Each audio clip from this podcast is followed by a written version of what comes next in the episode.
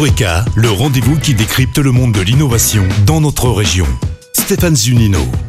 Bonjour. Alors que 2,5 millions de personnes sont en perte d'autonomie en France, fort est de constater que le désert médical s'agrandit et qu'il est de plus en plus difficile d'avoir recours à des soins dans un délai et des distances raisonnables. Heureusement, des solutions nouvelles existent. Bonjour Mathieu Gerber. Bonjour. Vous êtes président d'Opticien Mobile implanté à Lyon. Vous avez souhaité offrir un service innovant d'opticien spécialisé, mais à domicile.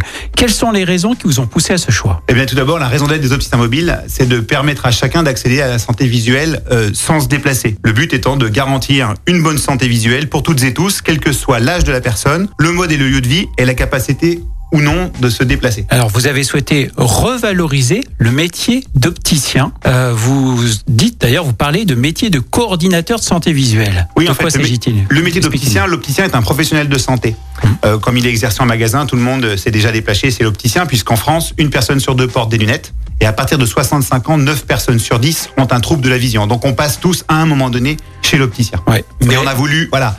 Mais ce métier de professionnel de santé, ce qu'on a voulu, c'est lui donner finalement une, une vraie utilité sociale, puisqu'en fait, il y a plein de gens qui n'ont pas accès à la santé visuelle. Vous avez 2 millions de personnes âgées dépendantes en France aujourd'hui, 4 millions en 2040. Et ce qu'on a voulu, c'est permettre à l'opticien vraiment d'être un acteur de la santé et donc d'aller vers les autres. Est-ce que ça va jusqu'à remplacer l'ophtalmo?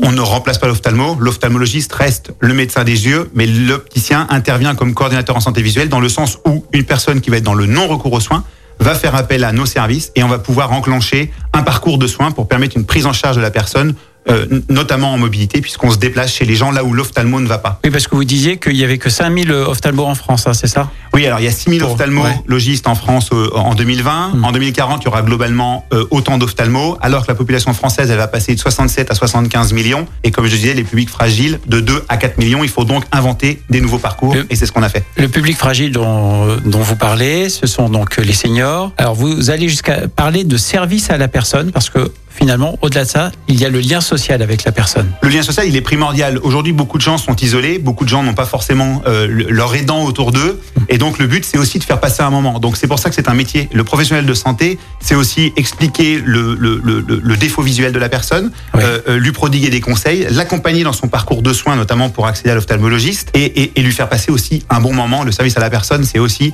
être à son service, donc lui faire passer aussi un bon moment. Pour ce métier, ce nouveau métier, vous formez, je suppose, vos collaborateurs. Oui, on a un centre de formation en interne, puisque c'est un métier dans le métier. hein. Il y a le métier d'opticien et le métier du service à la personne, même, je dirais même, le métier du professionnel de soins qui se déplace sur les lieux de vie. Et donc, on a créé euh, tout un parcours de, de formation en interne pour permettre aux opticiens d'exercer tout en garantissant une sécurité euh, complète pour le patient et aussi pour l'ensemble des personnes qui travaillent autour, que ce soit les dents, que ce soit les médecins, que ce soit les, les auxiliaires euh, de vie, que ce soit les, les infirmières qui travaillent en EHPAD, par exemple. Alors vous êtes implanté à Lyon, mais c'est un maillage national que vous proposez. Aujourd'hui, on est présent dans toutes les régions françaises. Le siège est en effet à Lyon. Ouais. On est présent dans toutes les régions françaises, mais on recrute plus de 200 personnes puisqu'il faut qu'on densifie notre, notre maillage, pardon, pour apporter le service au plus grand nombre. Oui, parce qu'aujourd'hui, vous êtes combien de collaborateurs? Aujourd'hui, on a 65 salariés et une cinquantaine de, de franchisés et euh, on en recrute encore euh, 200 opticiens. Formidable. Votre ADN est de rendre les soins accessibles à tous, vous l'avez dit. Vous vous décrivez comme un acteur social et solidaire. Quelles sont vos valeurs? Bah, nos valeurs, elles sont euh, fondamentales. Elles sont surtout basées sur créer un, un- un- un métier qui est utile, créer un métier euh, qui est utile euh, pour les publics, euh, pour nos patients et donc pour nos opticiens quand ils l'exercent, parce que se sentir utile et avoir du sens dans ce qu'on fait, c'est très important.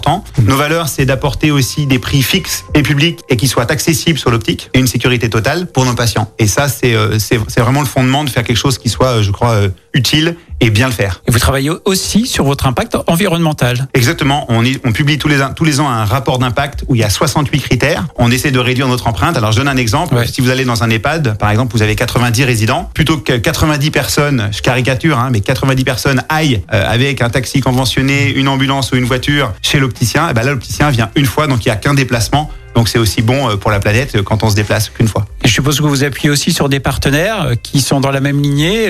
Vous travaillez avec des entreprises sociales et solidaires? Alors, pas que, parce qu'on Ouais. n'a pas que les entreprises, mais en revanche, sur, sur quoi on fait attention, c'est qu'on sélectionne nos fournisseurs pour être sûr que nos fournisseurs, ben, déjà par exemple, on a des origines France garanties avec le groupe Essilor pour les verres optiques. Sur des montures, on a des montures avec notre propre, à notre propre fabrication et des montures qui sont aussi fabriquées en Asie. Mais on sélectionne nos fournisseurs pour s'assurer ben, qu'ils respectent en tout cas les critères de recyclage de matériaux, par exemple, qu'il n'y ait pas d'emploi d'enfants, euh, qu'il y ait des salaires justes auprès de leurs équipes. Donc on connaît nos fournisseurs, puisque finalement il y a des gens qui font de l'impact, pas que en France, il y a des gens qui font de l'impact partout sur la planète. Et ce n'est pas vrai, par exemple, si les gens disent que Ouais. tout ce qui est fait en Chine n'est pas bon, il y a des choses qui sont bien, des choses qui sont pas bien, mais comme chez nous. Et on essaye surtout de sélectionner les bons fournisseurs. Ben voilà une belle démarche et une belle entreprise. Merci Mathieu Gerber, président d'Opticien Mobile. Merci. C'était Eureka à retrouver en podcast sur lyonpremière.fr. Eureka avec Minalogic, pôle de compétitivité des technologies du numérique en Auvergne-Rhône-Alpes et le CIC Lyonnaise de Banque. Construisons dans un monde qui bouge. Écoutez votre radio Lyon Première en direct sur l'application Lyon Première, lyonpremière.fr et bien sûr à Lyon sur 90.2 FM et en DAB+. Lyon Première